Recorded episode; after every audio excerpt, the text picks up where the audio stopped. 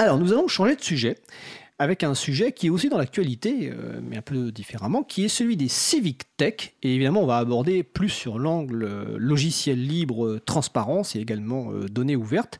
Alors, avec nos invités, tout d'abord donc Caroline Corbal de Code for France. Bonjour Caroline. Bonjour. Emmanuel Raviard, développeur logiciel libre. Bonjour Emmanuel. Bonjour Frédéric. Alors, nous allons parler donc de Civic Tech, de logiciels libres, mais déjà, je vais vous poser une petite question. Je vais vous laisser vous présenter euh, chacun et chacune. Donc, on va commencer par euh, Caroline. Caroline, euh, que fais-tu dans la vie? Alors, j'ai cofondé une association qui s'appelle Code for France. Par ailleurs, je suis présidente de Démocratie OS France. Donc, ce sont deux associations qui sont spécifiquement dédiées au Civic Tech, le sujet d'aujourd'hui. Et par ailleurs, je travaille dans un cabinet de conseil qui s'appelle Innocube et qui est spécialiste du logiciel libre, de l'open data et de l'open hardware. Et on en profite pour saluer Benjamin Jean, qui est le fondateur de ce, cabinet. Euh, Emmanuel, donc tu es développeur de logiciels libres, mais alors tu as fait plein de choses. Quelles sont les choses essentielles que tu as faites, notamment par rapport évidemment au sujet du jour? Oui, alors comme je suis vieux, j'ai d'abord commencé par créer euh, trois entreprises qui travaillent dans le domaine du logiciel libre ou des données ouvertes. Elles ont toutes, la toutes les trois euh, la particularité d'être détenues par les salariés et de pratiquer l'égalité des salaires. Euh, après ça, enfin, entre-temps, j'ai fait, j'ai été développeur pour Etalab et même brièvement directeur technique d'Etalab. Rappelle-nous ce qu'est Etalab. Etalab, c'est le service du Premier ministre qui, était, qui est chargé de l'ouverture des données publiques de l'État. Euh, et après euh, ce passage à Etalab, j'ai été assistant parlementaire. Voilà. Alors on va dire, tu peux le dire, de Paula, de Paula Forteza. De, la députée Paula Forteza. Qui est donc La République En Marche et qui est notamment très impliquée sur tous les aspects, on va dire, euh, participation, logiciel libre, vie privée, etc. Euh, voilà. Et j'en profite aussi pour signaler par rapport au planning de l'émission. Donc, une des entreprises dont tu as parlé, c'est Easter Eggs, et que nous avons un sujet donc avec justement sur les modèles d'organisation d'entreprises du livre avec Easter Eggs. Donc, c'est en mai. Et il y aura aussi la, société 24e, qui est une scope basée sur euh, l'organisation des. Euh, ah, j'ai un trou de mémoire. libéré, entreprise libérée, voilà. Et donc, pour Historique, ce sera euh, Pierre-Yves Dillard qui viendra. Alors, je ne me souviens plus exactement de la date, mais c'est en tout cas euh, en mai cette émission. Donc, on va revenir sur euh, Civic Tech logiciel libre. Alors, on va bien sûr poser déjà la question. c'est quoi ce, mot, ce buzzword quelque part qui depuis 2-3 ans, voire un peu plus, arrive Civic Tech, ça signifie quoi? Caroline Corbal. Alors les Civic Tech, en fait, ce sont des technologies, donc des outils numériques, des logiciels qui euh, permettent de renforcer la participation euh, démocratique, l'engagement des citoyens, puis aussi la transparence et la responsabilité des institutions et gouvernements. Et euh, donc le buzzword, en fait, est né en 2016, quand la France était, accueillait le sommet pour un partenariat pour un gouvernement ouvert. Et, euh, mais il faut pas oublier que les civic tech existaient en fait avant. En fait, déjà en 2009, quand Regard Citoyen s'est créé, l'idée c'était d'utiliser le numérique pour euh, rapprocher les citoyens de, l'exercice démocratique et notamment par la, publication de l'information publique. D'accord. Alors c'est intéressant que tu le précises parce que c'est n'est pas forcément nouveau, même Exactement. c'est nouveau. Ce qui peut être intéressant, et on va, sans doute en parler dans le cours de l'émission, c'est peut-être la distinction justement entre des structures comme Regard Citoyen qui sont, on va dire, bon, dans la civic tech ou en tout cas euh, dans la participation dans la démocratie, et des structures qui sont plus côté peut-être civic business, ou justement avec des modèles justement d'organisation totalement différentes, basés bah, sur le secret absolu. Donc on va sans doute revenir euh, là-dessus. Mais la première question, donc après cette petite présentation donc sur, sur ce terme civic tech, c'est euh, il y a une supposition là-dedans, c'est que l'informatique quelque part est forcément et le numérique est forcément bon pour la démocratie. Mais est-ce réellement le cas? Euh, Emmanuel Ravière. Alors le numérique, c'est pas démocratique en soi. Euh, quand si vous utilisez les outils numériques pour construire un Internet décentralisé aux mains des citoyens où chacun peut apprendre et s'exprimer, hein, là c'est démocratique. Euh, si c'est pour euh, un Internet contrôlé par des GAFAM, par des entreprises qui sont soit américaines, soit chinoises, qui savent tout sur vous, le numérique n'est pas démocratique. Donc on ne peut pas dire que le numérique est ou n'est pas démocratique. Caroline? En fait, ouais, je pense que souvent le raccourci est fait parce que euh, on peut avoir l'impression, enfin, en fait, de fait, le, numérique, c'est une vraie promesse, une promesse formidable pour accélérer la circulation de l'information, pour permettre à chacun de euh, s'exprimer librement, pour euh, permettre en fait aux citoyens de s'impliquer entre deux, euh, deux temps euh, d'élection. Mais c'est hyper aberrant et, et, même dangereux de dire que juste mettre à disposition des outils numériques va avoir des effets démocratiques. En fait, pour que le numérique produise de la démocratie, il faut que lui-même il soit démocratique. Et ça, ça implique des constructions Et ces constructions-là, elles reposent bah, sur des outils techniques, certes, mais surtout des processus et des valeurs qui doivent être centraux. Alors ça, c'est très bien, c'est une première introduction, parce que souvent, soit les personnes ont un avis euh, très négatif sur le numérique qui, qui peut apporter rien à la démocratie, soit c'est tout boom euh, extraordinaire. Donc ça me rappelle un événement, un débat qui avait donc à Paris, je crois que c'était l'an dernier, un événement, que tu connais bien, euh, Caroline, vu que tu as participé à son organisation qui est Paris Open Source Summit. il y avait un débat à un moment, alors je ne citerai pas les deux personnes parce que voilà, mais c'est deux personnes politiques et il y avait un débat sur le vote électronique. Est-ce que le vote électronique pour les, pour les votes institutionnels, j'entends bien, donc les élections notamment municipale ou autre, est-ce que c'était un bien ou un mal? Et puis les deux personnes n'étaient pas du tout d'accord, évidemment, avec des arguments, bon, bah, qu'Emmanuel Ravière connaît bien, que beaucoup de gens connaissent bien, contre le vote électronique, notamment pour le fait que ça enlève totalement la participation citoyenne par le dépouillement. Par exemple, une des grandes forces du, vote en tant que tel, c'est que le citoyen peut participer et la citoyenne au, dépouillement. Donc voilà, ça c'est important de préciser déjà voilà, que l'informatique ou le numérique en tant que tel n'apporte pas un vrai plus signe démocratique, s'il n'intègre pas les processus et les bases démocratiques de transparence dedans. Alors justement, on va essayer de voir dans un premier temps euh, quels sont les grands principes euh, qui permettent à des outils de se dire d'avoir un, vrai apport démocratique. Donc euh, évidemment, on suppose que nous, qu'il y a le logiciel libre, il n'y a peut-être pas que le logiciel libre, il y a peut-être des nuances. Qui veut commencer? Emmanuel Rapiard. Pour contrebalancer ce que je disais sur la neutralité du numérique, il faut pas oublier que grâce au numérique, enfin le numérique apporte beaucoup de choses. Il apporte déjà l'information, c'est-à-dire grâce au numérique, les, citoyens n'ont jamais été aussi informés ou désinformés, mais enfin quand même globalement informés. Et donc c'est ça, c'est le premier pas qui peut permettre à plus de démocratie. C'est déjà l'information. Le après, ce que ce que ce que peut permettre euh, le numérique, c'est donner le pouvoir. Hein, euh, parce que le, une fois qu'on a l'information, on se retrouve maintenant dans une société où, quel que soit le sujet, il y a toujours, euh, quel que soit l'organe, que ce soit un gouvernement, un parlementaire, un parlement ou des choses comme ça, il y a toujours plus compétent à l'extérieur. C'est ça aussi qu'a apporté le numérique, c'est cette, cette euh, cette ouverture vers la société civile qui est ce, qui se qui peut maintenant challenger euh, ce que ce que ce que dit l'autorité. Voilà. Et donc le et donc c'est un outil de le, numérique est un outil de puissance, mais pour que cet outil de puissance euh, bah, puisse être vraiment contrôlé, il faut savoir qu'il contrôle. Et pour ça, on a besoin de tout contrôler dans le processus. C'est-à-dire que dans une élection papier, c'est très facile pour un citoyen de suivre exactement ce qui se passe à tous les moments du vote. On peut voir euh, l'impression des bureaux des bulletins de vote, on peut voir la diffusion euh, dans les dans les bureaux de vote, on peut voir l'urne vide transparente se remplir, on peut voir le, le, dépouillement, on peut assister à tout ça. Le, lorsque c'est numérique, on ne voit rien. C'est-à-dire, il y a tout un tas de choses qui font qu'on ne maîtrise, on ne maîtrise pas. On ne maîtrise pas à la fois euh, l'ordinateur sur lequel ça tourne, parce que même maintenant, on sait qu'on peut pirater les microprocesseurs. Donc, euh, euh, voilà, on ne maîtrise pas le. Si c'est un logiciel libre, on maîtrise son code source. Donc, on peut avoir un peu une confiance sur le code source qui a été développé, mais on n'est pas sûr que c'est celui-là qui est installé, sauf si on a une maîtrise complète du processus qui nous assure que le, logiciel dont on a vu le code source est bien celui qui est installé. On n'a pas de maîtrise sur le réseau, on n'a pas de maîtrise sur... Euh, voilà. Euh, le, le, grand problème du numérique, c'est que pour remplacer des outils de démocratie existants, ça, ça, enlève un, ça enlève un contrôle citoyen qu'il y a dans le, dans, le, dans le numérique papier, enfin dans le, les élections papier. Voilà. Par contre, là où le numérique peut apporter énormément, sous, à condition qu'il apporte toujours ses garanties de transparence, hein, c'est pour des, pour des sujets où, le, où, où actuellement il n'y avait pas encore de démocratie.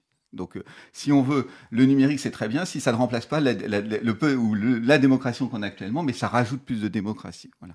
Donc, j'ai répondu un peu à côté, mais c'est quelque chose. Que je, de toute façon, je relancerai par d'autres questions. Voilà, c'est quelque chose qui est vraiment important. Et donc, il faut à la fois, il faut faire attention là où l'utilise et éviter de remplacer des processus démocratiques qui marchent déjà par d'autres dont on n'est pas sûr qu'ils marchent bien. Euh, et après, il faut, se donner les moyens de contrôler le plus possible l'ensemble de la, chaîne de, l'élection. Et ça, avec le numérique, c'est extrêmement difficile. Et bien sûr, l'ouverture des logiciels, l'ouverture des données publiques et des choses comme ça est, une composante, mais c'est pas suffisant. On va revenir un peu plus précisément sur ces questions et je vais laisser la parole à Caroline, mais je vais revenir sur deux réactions par rapport à ce que tu me dis. Euh, euh, même dans l'action citoyenne ou l'action des, structures comme l'April, euh, l'informatique et le numérique nous a donné accès plus facilement à des parlementaires, par exemple, alors que les lobbies traditionnels n'avaient accès direct tout simplement par leurs moyens. Donc je me souviens par exemple qu'en 2006, lors des, débats sur la loi droit d'auteur, il y avait un parlementaire, on ne va pas le citer parce que même il est monté très haut, en pas en compétence, en, connaissance aujourd'hui, donc il est assez connu, qui, avait dit raconter juste n'importe quoi en hémicycle, et il avait été pris à partie en tout cas par des gens, et était venu s'expliquer sur les forums de Framasoft. Voilà. Et deuxième exemple, c'est la directive droit d'auteur, où des gens aujourd'hui qui n'ont pas les moyens d'un lobby pour aller voir les parlementaires ou les codes pour les contacter peuvent tout simplement leur envoyer des courriels ou ne serait-ce que sur Twitter échanger donc je salue par exemple le travail aujourd'hui qu'a, pu faire Pierre Bessac, euh, qu'on a reçu dans cette émission et qui encore récemment échangeait beaucoup sur Twitter. Donc voilà, effectivement, euh, ce pouvoir qu'apporte aux, citoyens et citoyennes l'informatique est un, point essentiel. Et aussi l'intransparence avec le travail que, que fait par exemple Julia Reda. Euh, Étienne vous dirait ici qu'on on a attendu des semaines avant d'avoir les textes officiels sur la directive droit d'auteur suite au Trilorg, alors qu'en fait finalement bah, c'est Julia Reda qui arrivait à publier un certain nombre de, bouts. Euh, donc, toujours sur ce sujet-là, Caroline Corbal. Euh, bon, déjà, je suis complètement en phase avec, euh, avec ce qu'a dit Emmanuel. J'espère que ça lui fera plaisir. Et peut-être pour résumer sur les grands principes qu'on essaye un peu d'avoir toujours en tête côté Code for France, dans le cadre de démarches de participation qu'on encadre, bah, c'est vraiment résumé. Hein. C'est donc la transparence, euh, transparence euh, sur le fonctionnement des outils, donc être euh, en capacité d'auditer le logiciel, de comprendre comment les données sont traitées. Transparence aussi des processus, donc des règles du jeu dans lesquelles les citoyens s'embarquent durant ces démarches de participation. Autre principe, la liberté la liberté d'accéder au code, la liberté de le modifier, de de se, le réapproprier, la liberté aussi tout simplement de s'exprimer la diversité. Je pense que ça, c'est super important dans les civic tech, parce qu'aujourd'hui, les civic tech, elles touchent euh, une partie de la population qui est encore extrêmement réduite. Donc il y a beaucoup de travail à faire pour aller toucher d'autres publics. Et donc je pense que la diversité doit vraiment être au cœur euh, des démarches de participation citoyenne. C'est vraiment dans l'inscription même du principe euh, d'égalité à la vie publique, en fait. Et ça, ça passe par de la pédagogie, par des dispositifs de montée en compétence des publics éloignés du numérique. Ça passe aussi par développer des outils euh, qui sont accessibles et euh, pour que les, les personnes euh, en situation de handicap puissent avoir exactement le même accès que les autres à, ces outils-là. Et dernier principe, il pourrait y en avoir plein, mais on va, se limiter à quatre, je dirais la collaboration. donc de permettre à tout le monde de pouvoir collaborer sur le futur de ces outils. En fait, un outil numérique, ça doit répondre à des besoins. Et donc, le corollaire, c'est qu'on doit pouvoir participer à l'évolution euh, des outils pour qu'ils répondent à un besoin. C'est assez logique en fait. Et en parallèle, euh, la collaboration aussi euh, entre différents types d'acteurs. Les civic tech doivent permettre à des institutions de collaborer avec la société civile, avec des entreprises, avec des chercheurs, etc. D'accord. On va peut-être préciser, je vais laisser après la parole à Étienne qui, qui va intervenir pourquoi on, a parlé on parle de ce sujet aujourd'hui? C'est peut-être les gens se disent Civic Tech, ça ne me concerne pas, mais en fait, euh, aujourd'hui, il y, a des débats. L'un vient de se terminer, c'est le grand débat, hein, je prends le terme officiel, hein, je n'y voyais aucune euh, connotation de, de positionnement par rapport à ce, sujet-là. Il y a le vrai débat, donc euh, Gilet jaune, et derrière, il y a des outils. On va en reparler tout à l'heure, parce que derrière, c'est le même outil d'une plateforme. Évidemment, autant vous le dire tout de suite, cet outil-là n'est pas du tout dans les règles que nous venons d'évoquer, et on va expliquer, évidemment, les problématiques que, que, cela pose. Donc là, je voulais rappeler ce point-là, c'est qu'on fait cette émission-là aujourd'hui parce qu'il y a ce cadre-là, même si c'est pas nouveau. Euh, le fait d'avoir un acteur, et on va y revenir, qui est à peu près en situation de monopole, et en plus avec euh, un contrôle total sur l'outil, sur ce qui en est fait, est quelque chose évidemment qui nous qui nous perturbe, enfin, en tout cas, qui nous questionne plus que ça, alors qu'il existe, comme vient de le dire donc Caroline, des, des, méthodes différentes, des positionnements différents, et évidemment des outils différents, et on va y revenir dans le détail de ces différents points. Étienne, tu voulais, euh, Étienne Gonu, tu voulais dire quelque chose? Euh, oui, moi je voulais rebondir parce que je, trouve assez intéressant, enfin très intéressant la manière dont tu as découpé, euh, enfin présenté ces principes. Euh, il y, a deux aspects sur lesquels ça m'évoque. C'est d'une part, et, pour cela, d'ailleurs, que le logiciel libre est une brique euh, indispensable pour qu'une Civic Tech puisse être considérée comme une Civic Tech. Déjà parce que c'est aussi intégré que euh, le processus, comment est organisé un débat, le processus du débat doit pouvoir aussi être débattable lui-même. On doit pouvoir agir dessus, puisque ça fait en fait partie du débat aussi. Et euh, sur l'auditabilité, il n'est pas forcément question que tout le monde soit en mesure d'avoir cette capacité-là d'aller auditer un texte, d'être capable d'agir dessus, mais c'est cette transparence que ça apporte, c'est ça qui, qui, va permettre d'avoir cette confiance.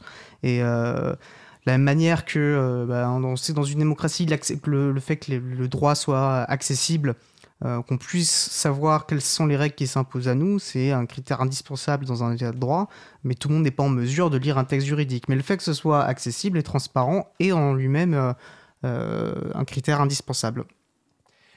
Alors, euh, on va essayer de repasser en revue ces, différents points, même si certains ont été euh, en rappelant que chacun n'est pas suffisant en tant que tel. Hein, c'est un ensemble qui permet, et même qu'avec ça, on, verra tout à l'heure qu'il y a sans doute pas, qu'il reste encore des choses à faire.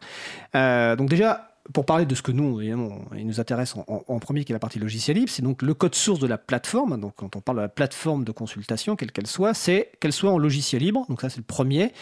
donc, c'est un impératif nécessaire mais pas forcément suffisant. Donc, bon, euh, tout à l'heure, euh, Emmanuel Ravière, tu as un petit peu expliqué. Est-ce que tu peux revenir dessus rapidement? Le, alors, le, code, avoir le code source d'un logiciel et un logiciel de vote, ça permet de, de, de vérifier à, que euh, le logiciel a bien été conçu pour la raison pour laquelle il est, enfin, que le logiciel fonctionne bien de la manière dont on dit qu'il a été conçu. C'est ça, ça permet d'auditer le code. Alors il y a d'autres manières de, ça permet d'auditer ce que fait le logiciel. Il y a d'autres manières d'auditer. On peut aussi le, le, traiter comme une boîte noire et vérifier ses entrées-sorties. Mais euh, quand on veut vraiment s'occuper de, enfin, il faut savoir que dans, un logiciel, chaque caractère, chaque octet, chaque, instruction peut avoir un effet. Euh, voilà. Et donc, il faut absolument pouvoir connaître tout ça, le, le disséquer, le et à tel point que euh, il est reconnu par les experts de sécurité que pour qu'un logiciel, euh, une bonne manière de rendre son logiciel sécurisé, c'est de, de le rendre libre. Voilà. Donc, c'est la même chose pour la démocratie. Pour la démocratie, une bonne manière de s'assurer que ce logiciel respecte ce qu'il, ce qu'il est censé faire, c'est d'avoir le code source pouvoir le vérifier. Ce n'est pas suffisant. Oui. Tu voulais rajouter quelque chose? Non. Non? Alors, effectivement, c'est un premier élément. C'est la sécurité par la transparence versus la sécurité par l'obscurantisme euh, ou l'obscurité plutôt. Mais, mais, mais j'insiste vraiment, c'est pas suffisant. Hein. Euh, maintenant, on n'est pas. Euh, les, les, logiciels tournent sur des microprocesseurs même les microprocesseurs en tant que tels peuvent se faire pirater, parce que dans les microprocesseurs, il y a maintenant des logiciels. Donc, euh, c'est pas parce qu'on est sûr que le logiciel tourne sur euh, que le logiciel qu'on a installé, qu'on a vu, hein, qui a été dont on a vu le code source qui est installé est, bon et bien libre et bien celui qu'on croit qu'il est, c'est pas pour ça que l'ordinateur va faire exactement ce qu'on croit qu'il va faire. Voilà, donc c'est vraiment, il, il, faut penser à l'ensemble de la chaîne. Hein, c'est une chaîne de, on va dire, de production. Il faut, voilà, il faut faire toutes les étapes une par une, et ça c'est sans doute surhumain.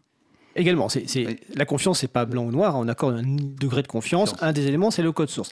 Un deuxième élément, qui est un peu lié au code source, mais pas forcément euh, totalement, c'est les. Alors là, on peut prendre les, les consultations euh, où il y a des gens qui proposent des choses, qu'on peut voter, soutenir, etc. C'est les algorithmes qui traite ces données, notamment de mise en valeur. C'est-à-dire pourquoi, par exemple, sur une consultation, euh, telle proposition est mise en valeur et pas telle autre. Et donc, c'est l'accès à la documentation détaillée des algorithmes, voire qui sont ensuite mis en œuvre dans un code source. Donc, ça, c'est un deuxième élément qui est assez proche du code source, mais qui est finalement l'accès aux algorithmes des contributions, euh, qui permet de gagner une transparence et de voir effectivement comment sont mis en valeur tel ou tel euh, processus et également de voir pourquoi tout d'un coup une proposition prend euh, beaucoup de votes alors que quelques jours avant elle n'avait pas forcément beaucoup de votes. Caroline? Oui, je suis complètement, euh, complètement en phase avec, ça. Donc, ouverture du code source, euh, transparence, euh, transparence des algorithmes. Et puis après, le, un point complémentaire, je pense que c'est l'ouverture des données. Alors, c'était le troisième point dans ma liste sous mon papier. Et en fait, oui, exactement. Donc, l'ouverture des données, vas-y, Caroline. Donc, l'ouverture des données. Tu voulais rajouter quelque chose d'abord sur le sujet précédent ouais, sur, la partie, sur, la partie, algorithme. Emmanuel C'est un sujet, le mot algorithme me fait à chaque fois bondir.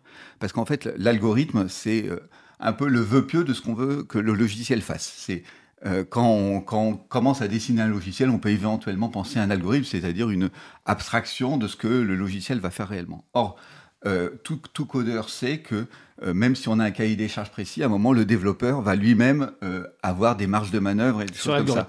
Et donc, connaître l'algorithme, c'est pas c'est, ça peut être intéressant, mais ce n'est sûrement pas suffisant. Il faut toujours connaître le code source parce que c'est pas parce que on croit qu'un logiciel fait ça que le, logiciel en détail fait réellement ça.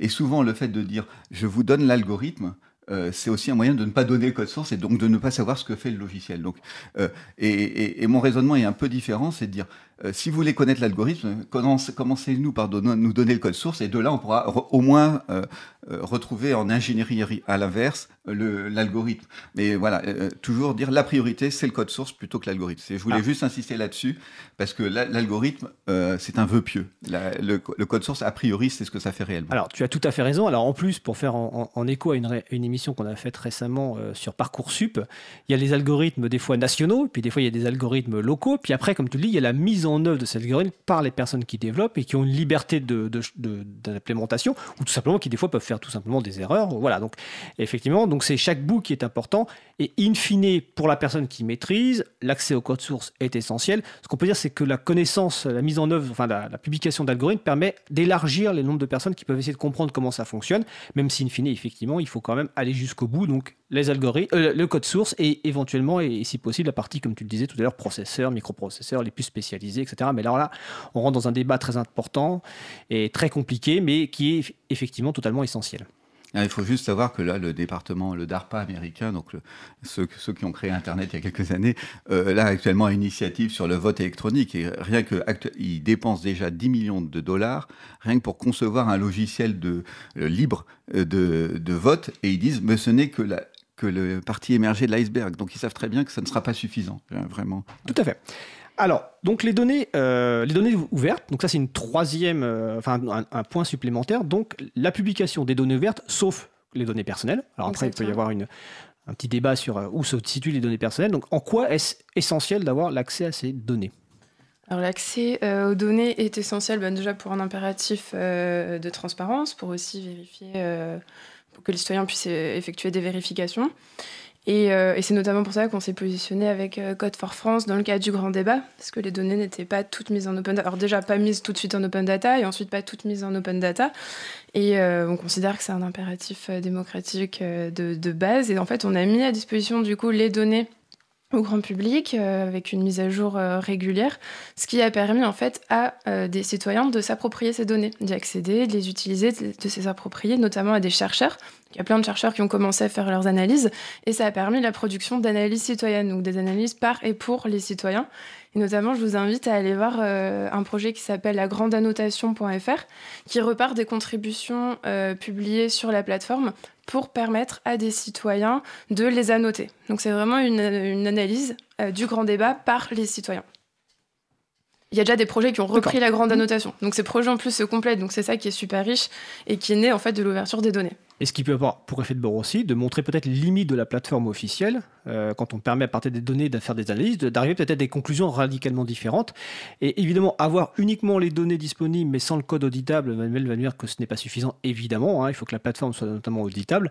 Mais en tout cas, ça permet à des chercheurs de faire des, des, analyses, de, de, mettre en valeur donc des contributions, et puis aussi de voir les mobilisations, c'est-à-dire des, fameux lobbies. On l'a vu notamment mmh. euh, sur des mobilisations précédentes ou des ouvertures euh, sur des consultations précédentes, ne serait-ce que récemment ben, euh, le Conseil économique et social euh, qui a fait une consultation, donc, euh, je ne sais plus quel titre ils avaient intitulé, mais qui était dans le cadre des débats, et bah, il y a une mobilisation très forte des gens qui étaient pour le mariage, contre le mariage pour tous, et cette mobilisation s'est vue, et, après on peut analyser d'où viennent les contributions quand on a effectivement accès à ces données, donc ça c'est essentiel.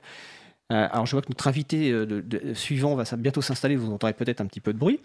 Euh, tout à l'heure tu as cité, et avant qu'on fasse bientôt une pause musicale, un, élément important, parce que là on est sur la, quelque part, donc on est sur la technique avec le logiciel libre, on est sur les données, et il y a, l'humain la gouvernance. Tout à l'heure, tu as parlé d'impliquer les différentes structures dans, la gouvernance, dans comment fonctionne la plateforme, comment évolue la plateforme, parce qu'une plateforme qui est éditée par une seule entreprise, ben, c'est l'entreprise qui décide comment c'est évolué.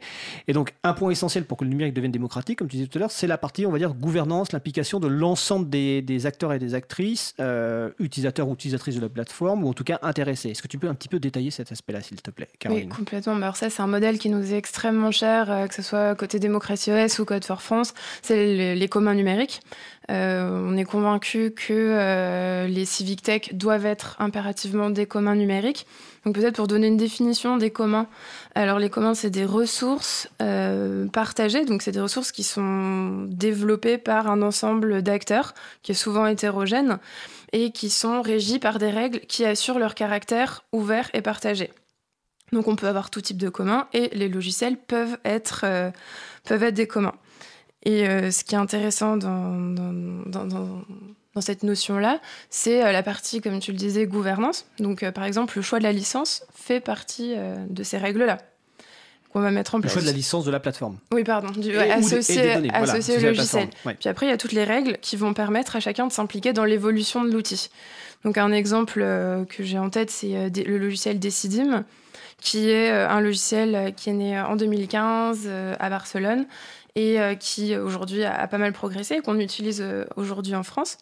Et donc en fait, où on retrouve des acteurs publics, donc l'impulsion très forte, hein, elle est publique à la base, mais on retrouve aussi des citoyens bénévoles euh, aujourd'hui aussi des entreprises qui contribuent, des chercheurs. Donc on a tout cet ensemble d'acteurs qui contribuent euh, au futur de logiciels, qui disent qu'ils aimeraient développer euh, telle ou telle fonctionnalité. Et en fonction de règles qui ont été établies collectivement par la communauté, des investissements sont fléchés vers le développement de ces fonctionnalités.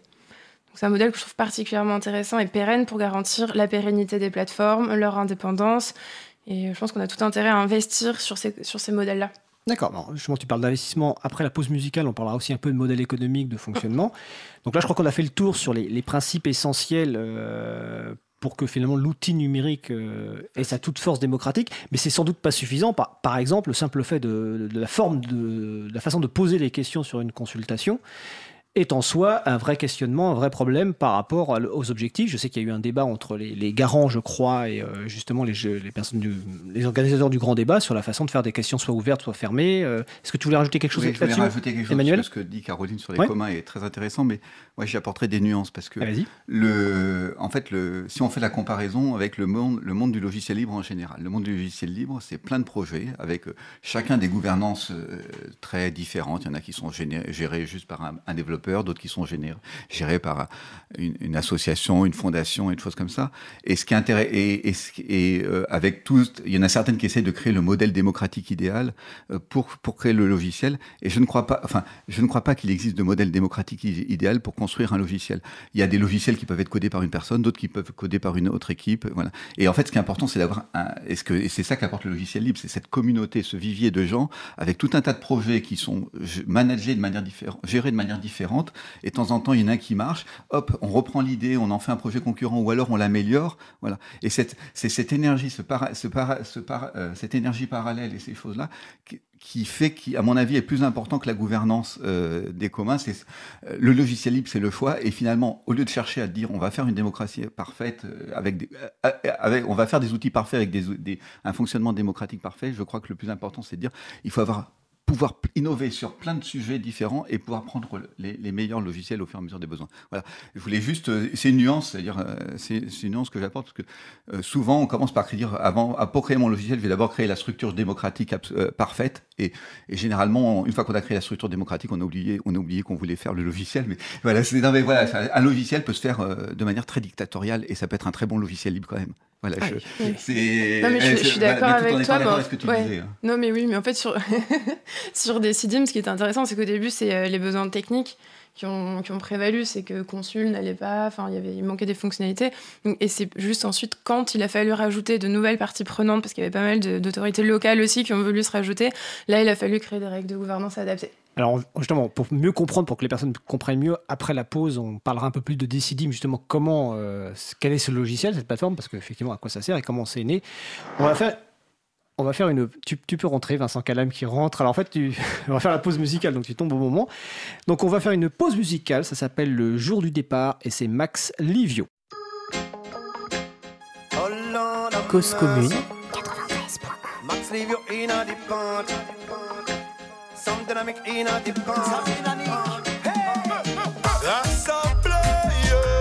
C'est le jour du départ. C'est le moment d'y aller, d'écrire la suite de l'histoire. Le devoir m'appelle, la musique m'a filé C'est le jour du départ. C'est le moment d'y aller, d'écrire la suite de l'histoire.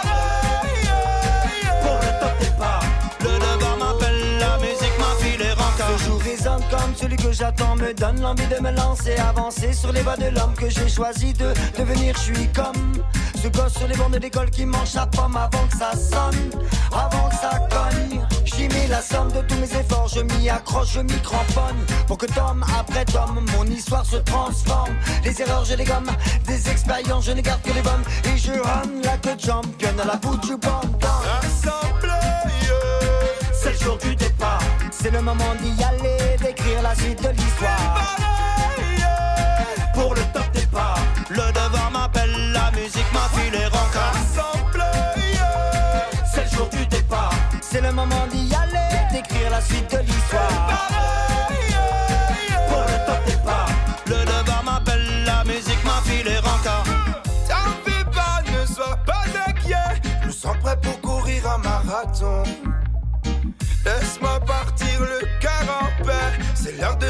À la maison. Et si c'était à refaire, on chanterait la même chanson.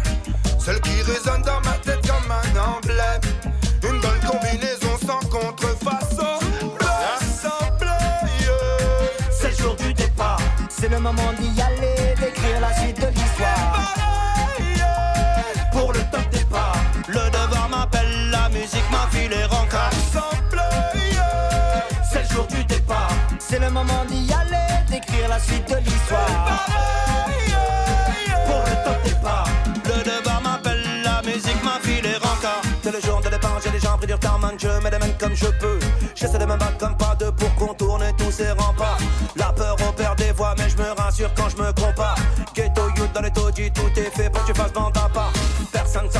sais, vas-y, charbonne pour prendre ta part. Ça demande du temps, ça demande des efforts le matin, midi et soir. Dans le wagon bar, je me laisse guider, je mets tout de côté,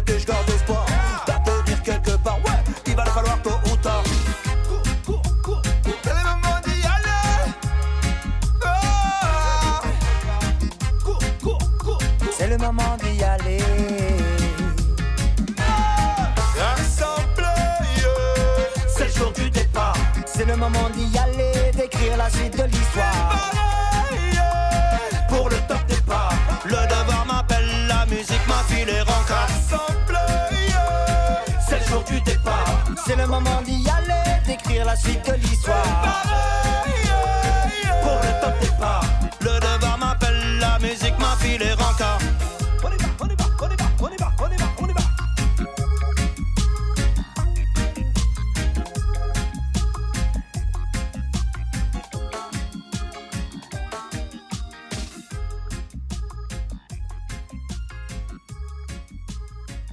Nous venons d'écouter euh, Max Livio, donc c'est un, reggae tout à fait sympathique. euh, les personnes qui suivent l'émission ont peut-être déjà reconnu, parce qu'on l'a déjà, déjà passé. Et on a appris récemment que Max Livio euh, faisait partie des candidats d'une émission de télé sur euh, TF1. Donc, euh, mais c'est un article qui tourne depuis une dizaine d'années. Donc il a fait au moins un album en licence donc Creative Commons partage à l'identique. Donc ça s'appelait Le jour du départ, Max Livio.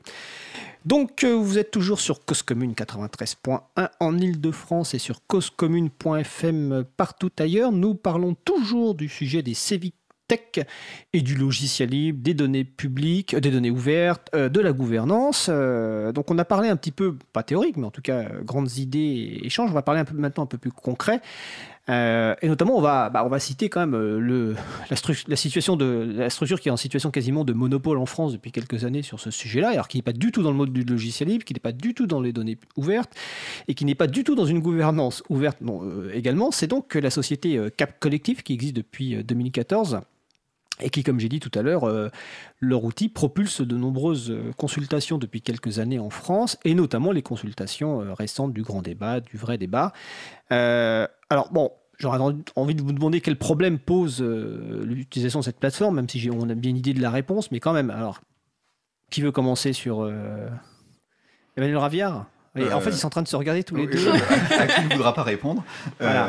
En, en fait, oui, je, vais- je vais prendre le problème un peu différemment, parce que en fait, quand on, quand on y réfléchit, là, on est en train de demander aux citoyens de proposer de mettre leurs opinions politiques euh, qui est quand même quelque chose qui, pour l'instant, était jusqu'à présent était considéré comme très proche de l'intime et du secret, sur une plateforme hébergée dans un prestataire dont, dont on connaît un peu les antécédents, notamment. Alors, quels antécédents? Parce que... oh, bah, Il a été lobbyiste notamment pour l'industrie du tabac ou autre. Euh, enfin, c'est un, un, lobbyiste même agressif, parce que j'en étais, j'ai même été une fois victime de son lobbying, donc je peux vous le raconter. Enfin, je ne vous le raconterai pas, mais enfin, c'est agressif. Euh, c'est pas, voilà, c'est pas illégal et tout, mais c'est un peu violent. Et le, et le, voilà. Et donc, euh, mais en fait, c'est pas tellement là-dessus que je, c'est pas ça le sujet intéressant. C'est euh, voilà, on est en train de demander aux citoyens de mettre des, des, des, choses qui sont quand même très privées et qui dont on a tout intérêt à se protéger et à laisser secrets, sur une plateforme dont on ne maîtrise pas grand-chose, qui travaille en plus pour le ministère de l'Intérieur, dont on ne maîtrise pas totalement. Voilà, donc c'est en fait là on est en train de se dire les citoyens sont invités à donner leurs opinions politiques à une plateforme euh, privée euh, et aussi au ministère de l'Intérieur. Voilà, c'est on peut peut-être réfléchir là-dessus deux minutes, mais c'est une façon de prendre le problème un peu différemment.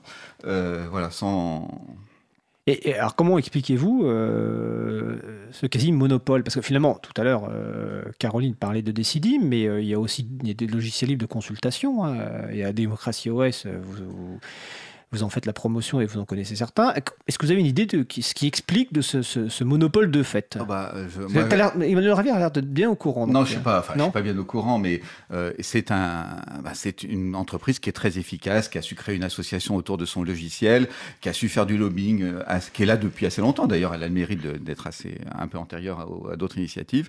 Et c'est un, un, très bon lobbyiste qui connaît le fonctionnement de l'Assemblée, qui connaît le fonctionnement du politique, qui, qui avait ses réseaux. Donc il avait toutes les, il avait un tapis rouge devant lui et il est suffisamment bon pour euh, s'en servir. Voilà, donc c'est je c'est aussi une des raisons de son succès. D'accord. Est-ce que Caroline, tu veux ajouter quelque chose dessus ou tu estimes qu'Emmanuel a tout dit euh? Je pense que il a fait le tour.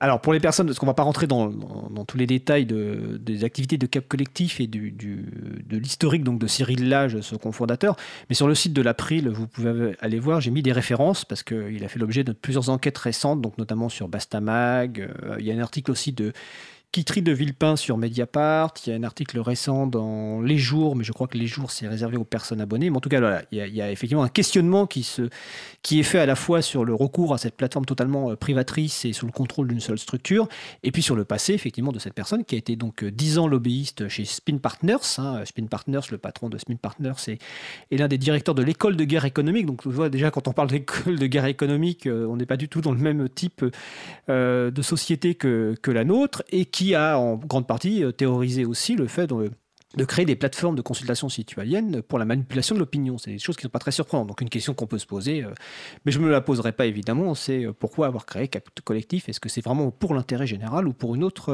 raison? Mais ceci dit, ça pose une question, parce que finalement, Cap Collectif, son modèle économique, c'est sur des, ventes de licences, bah, comme Microsoft hein, historiquement et d'autres. Et donc, quand tout à, l'heure, Caroline Corbal, tu parlais notamment d'autres outils, donc là, en logiciel libre, avec une transparence et une gouvernance totalement différente, donc tu parlais notamment de Decidim.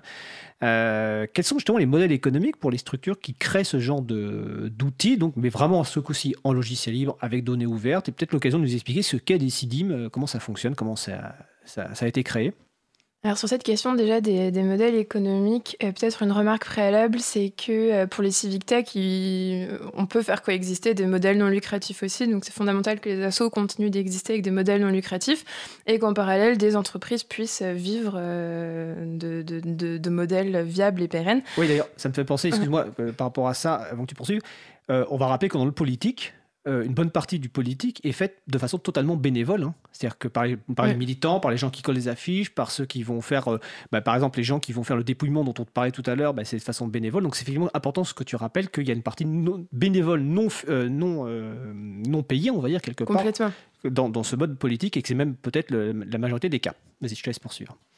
Et euh, donc, il faut que ces deux modèles-là euh, cohabitent. Et euh, sur le modèle économique de certaines entreprises, un modèle qui peut être intéressant, c'est celui qui est expérimenté encore aujourd'hui, parce que c'est pas rien n'est écrit rien n'est évident. Ils sont encore en train d'apprendre et d'expérimenter.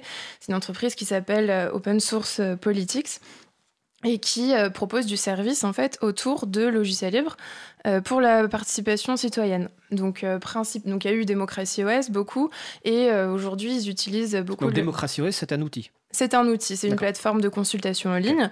Et aujourd'hui, ils utilisent beaucoup le logiciel Decidim, qui, qui, est assez complet en termes de fonctionnalités. Il permet d'avoir des boîtes à idées, de la consultation, des budgets participatifs. Donc, euh, il y a plusieurs collectivités locales, par exemple, aujourd'hui, qui utilisent Decidim pour leur démarche de participation. Et une entreprise comme Open Source Politics, ce qui est intéressant, c'est qu'elle va faire donc de l'accompagnement, donc du service autour de, ces, de ces communs numériques.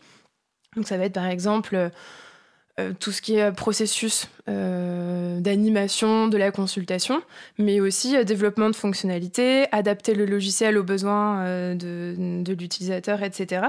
Et que toutes ces améliorations-là sont reversées ensuite, grâce à la licence qui est associée à Decidim, sont reversées au pot commun. Donc elles peuvent bénéficier aussi à des projets qui n'ont pas de budget, qui ne souhaitent pas se faire accompagner, etc. Donc en fait, ça enrichit le commun qu'est qu Decidim.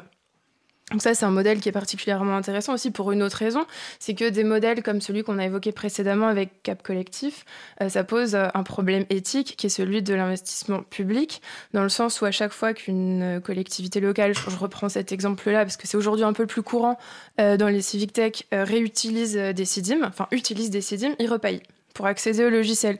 Et à chaque fois, c'est de l'argent public, donc c'est de l'argent du contribuable, alors qu'avec des outils euh, comme euh, s'ils utilisent des communs numériques, ils vont peut-être plus investir sur l'amélioration du logiciel pour qu'il réponde plus aux besoins des citoyens, ou euh, sur de l'accompagnement. Donc pour que la démarche se passe mieux. Et puis en plus, surtout, ça sera reversé au pot commun. Donc en fait, c'est un cercle vertueux. Et je pense qu'il y a encore énormément de pédagogie à faire euh, sur ce modèle-là, que ce soit auprès des institutions publiques, euh, des citoyens et des entreprises. D'accord. Et donc, euh, Decidim, historiquement, si je me souviens bien, pour faire le lien avec la discussion tout à l'heure entre on fait une gouvernance et on développe. Et Emmanuel Raviard qui dit euh, Bon, on a révélé que. Non, en fait, je voulais le faire rire. C'était mon test. Ça y est. Voilà, c'est fait. Bon, on a révélé que Emmanuel Raviard, on se connaît depuis de nombreuses années, donc euh, je l'appelle par son petit nom. Mais euh, et donc l'explication d'Emmanuel Raviard dire on commence par coder et puis après, il faut. Ce qui est important, c'est que le code. Euh, Decidim, donc si je me souviens bien, c'est la mairie de Barcelone mhm. qui a lancé ce, ce, projet initialement. Et je vais te laisser l'expliquer très rapidement. Et je vais quand même préciser que malgré le nom Open Source Politics, c'est une entreprise française. Hein. Oui, oui, oui. C'est pas une multinationale euh, américaine, pas du tout. C'est une entreprise française qui doit peut-être être basée à Saint-Denis ou Paris, je ne sais plus. Euh, ils euh, sont à Paris maintenant. À Paris. Et donc, donc Decidim initialement, donc c'est développé par un besoin d'une collectivité donc qui est la mairie de Barcelone et qui ensuite donc a évolué et qui est reprise aujourd'hui dans d'autres collectivités, notamment grâce au travail d'entreprises comme Open Source Politics. C'est bien ça Exactement, bah, tu l'as extrêmement bien décrit. C'est né à Barcelone, ils avaient utilisé euh, Consul, qui était euh, l'outil euh, lancé par Madrid initialement. Progressivement, ils, donc, ils, ont, pardon, ils ont développé Decidim. Ils ont inclus de plus en plus d'acteurs dans la gouvernance, donc ils sont posés des questions pour qu'il n'y ait pas de position dominante qui émerge dans la gouvernance de l'outil. Et donc, ils ont établi un certain nombre de règles. Euh, je vous invite à aller voir MetaDecidim, c'est la communauté euh, qui gère euh, Decidim, l'évolution, l'évolution du logiciel. Et ce qui est intéressant, c'est que le projet prend vraiment une dimension européenne aujourd'hui. et donc notamment en France. Et donc dans Code for France, une de nos ambitions, c'est de rendre, bah, de, faire progresser Decidim, de faire en sorte qu'on puisse le, le rendre, pardon, le, rendre accessible à de nombreux publics, notamment qui n'ont pas de budget. Et là, on va lancer euh, une plateforme Decidim gratuitement à, disposition des associations parisiennes, parce qu'il y a beaucoup d'associations parisiennes qui ont besoin d'outils euh, de démocratie participative ou même de gestion interne un peu plus participative de leur vie euh, quotidienne. Donc voilà, ça c'est un des projets qu'on va mener avec Code for France sur Decidim. Et je ne sais plus où je vais en venir avec tout ça. Euh, et oui, un dernier point peut-être sur les communs numériques. Un des enjeux qu'on va avoir à gérer, je pense, euh, avec euh, ces communs pour la participation, c'est de toujours se rappeler cette volonté qui est à la base du commun, qui est de créer, enfin de garantir des conditions d'accès égalitaires au commun. Et que, en fait, aujourd'hui, le commun il, se, il, est de plus en plus technique, il y a de plus en plus de fonctionnalités qui se développent. Et un des enjeux, ça va être aussi de continuer à faire en sorte qu'il soit simple, accessible pour tous. Et en fait, ça demande un effort, c'est pas naturel. Parce que là, on tend vers l'expertise et il va falloir toujours avoir ce truc en tête et investir pour qu'en fait, ça reste quelque chose de vraiment accessible dans les faits, pas que dans le discours. Exactement. Étienne, tu voulais intervenir. Étienne Connu. Ah, bah, c'était simplement pour dire, en fait, je pense que tu défends même très bien globalement. Euh, enfin, tes arguments sont très bons juste pour défendre la priorité au logiciel libre que nous on défend. C'est-à-dire qu'effectivement, c'est dans ce reversage au pot commun, sur ces idées euh, euh, bah, finalement que les plus grosses, et notamment on voit bien si euh, des grosses collectivités, si l'État soutient et finance du logiciel, les plus petites collectivités, des plus petites associations euh, vont pouvoir en fait bénéficier des développements faits, de la, du financement, du financement en amont. Donc voilà, moi je pense que c'est extrêmement bien dit. Et tout dépend d'une volonté politique initiale. À Barcelone, il y avait une volonté politique de faire un commun. Et visiblement, en France, la volonté politique des communs n'est pas encore tout à fait présente. je veux dire qu'on va pas être guère être surpris vu les dernières annonces qu'on a concernant les structures comme la DENSIC, donc la DSI de l'État, ou autres structures. Euh, euh, Caroline, tu veux rajouter quelque chose? Juste peut-être comme pour souligner le travail de la mission Société numérique qui, euh, donc, qui dépend de l'Agence du numérique. D'accord et qui euh, investit pour les communs numériques. Et l'année dernière, on a publié avec eux, enfin avec toute une communauté d'acteurs dans le cadre de l'événement numérique en commun, un tutoriel pour les communs numériques. Donc pour aider notamment les collectivités locales à rentrer dans des démarches de communs numériques. pour un peu nuancer le tableau. donc c'est l'agence du numérique et c'est Société numérique, ça? Voilà, c'est la mission Société numérique au sein de l'agence du numérique qui met à disposition ce genre de ressources. Oui, effectivement, toutes les agences euh, de l'État ne sont pas euh, à jeter, entre guillemets. Il y en a qui font un travail quand même correct et tu as tout à fait euh, bien fait de le faire, de le dire et on rajoutera la référence sur, le site de l'April dès, qu'on pourra. Emmanuel, là-dessus, sur Decidim ou sur, sur ces... tout à l'heure, toi, tu parlais justement que tu as créé trois entreprises, donc les économiques, tu, tu connais un petit peu aussi. Est-ce que tu as quelque chose à, un commentaire à faire? Non, sur Decidim, j'en ai pas, à part que j'avais essayé de l'installer, j'y étais pas arrivé, mais ça c'était mon problème à moi. Ça a changé depuis. non, mais c'était. Ouais, tu avais pris, pris, une version vraiment de, de, alpha et. Euh, voilà. Non, non, mais c'était c'était moi qui, qui, avait. Bon, le. Enfin, c'est pas. C'est très bien Decidim. Le. Non, sur les. Enfin, là, j'ai pas de choses en plus à dire là tout de suite. le... D'accord. Euh, tout ça, on approche de la fin de, de, ce sujet. Alors, c'est l'occasion, avant qu'on oublie, de citer quelques sites web quand même. Donc, codefort.fr, c'est Code for France. Euh, avant d'oublier aussi, donc, Caroline Corbal, je crois que vous avez une assemblée générale bientôt, donc je te laisse donner les informations. Oui, ce sera le 24 avril à 18h30 au Liberté Living Lab et vous êtes les bienvenus. On va renouveler le conseil d'administration. Donc, euh, le, oui, le conseil d'administration. Donc, Liberté Living Lab, c'est à Paris. Euh, est-ce qu'il y aura une diffusion ou une... Euh, c'est une excellente question. Si le besoin se fait ressentir, on pourra avoir une vidéoconférence et tout sera documenté sur des pads. Et vous pouvez aussi rejoindre notre chat où tout se passe. C'est chat.codefort.fr. Donc voilà, vous, vous allez sur chat.codefort.fr, vous pourrez rejoindre ce, projet euh, et on mettra la référence sur le site de l'April.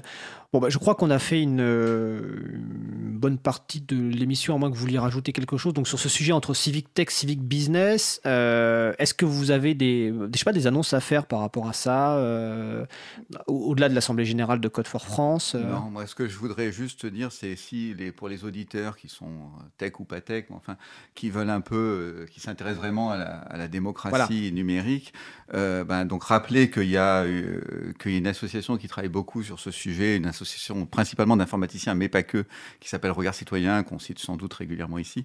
Le, voilà, donc celle-là, grâce à elle, euh, maintenant, euh, l'Assemblée nationale et le Sénat publient en open data énormément de données, hein, mais c'est grâce à Regard Citoyen. Donc, voilà. donc je vous conseille d'aller sur Regard Citoyen.